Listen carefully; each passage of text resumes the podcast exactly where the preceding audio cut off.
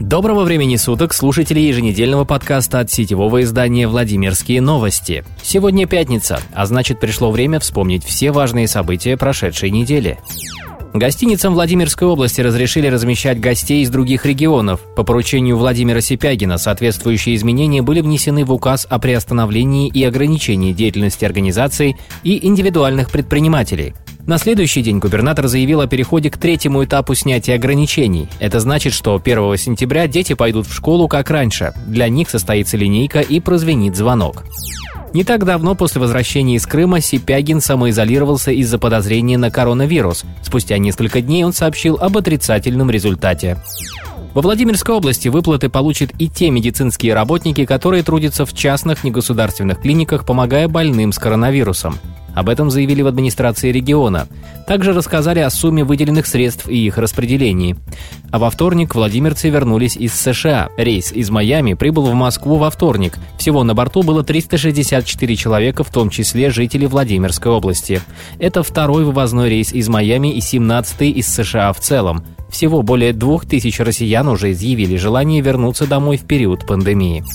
Из единого расчетно-информационного центра Владимирской области одним днем уволились 15 сотрудников из 88. По некоторой информации, среди них замы директора, три бухгалтера, начальники юридического и планово-экономического отделов, водители.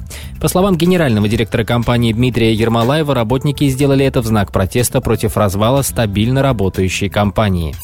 На полигоне под Ковровым погиб солдат-срочник. 21-летний солдат срочной службы во время боевых стрельб по неизвестным пока причинам оказался на линии огня возле мишеней. Солдат получил огнестрельное ранение в область сердца. Военнослужащего оперативно госпитализировали в центральную городскую больницу Коврова, однако в приемном отделении он скончался. Более полутора тысяч выпускников Владимира сдали ЕГЭ. Больше всего 100-балльников в гимназии номер 3, 6 учеников – Ребята отличились и в гуманитарных, и в естественно-научных дисциплинах. На втором месте 25-я школа. Тут три стобальника и четыре высших результата, сообщили в пресс-службе администрации Владимира. Жуткое ДТП с участием лося произошло во Владимирской области. Легковой автомобиль ВАЗ-2112 столкнулся на дороге с крупным зверем. Водитель авто передвигался с пассажиром. В результате ДТП он не пострадал, однако хозяин машины оказался зажатым в транспортном средстве. Ему потребовалась деблокировка.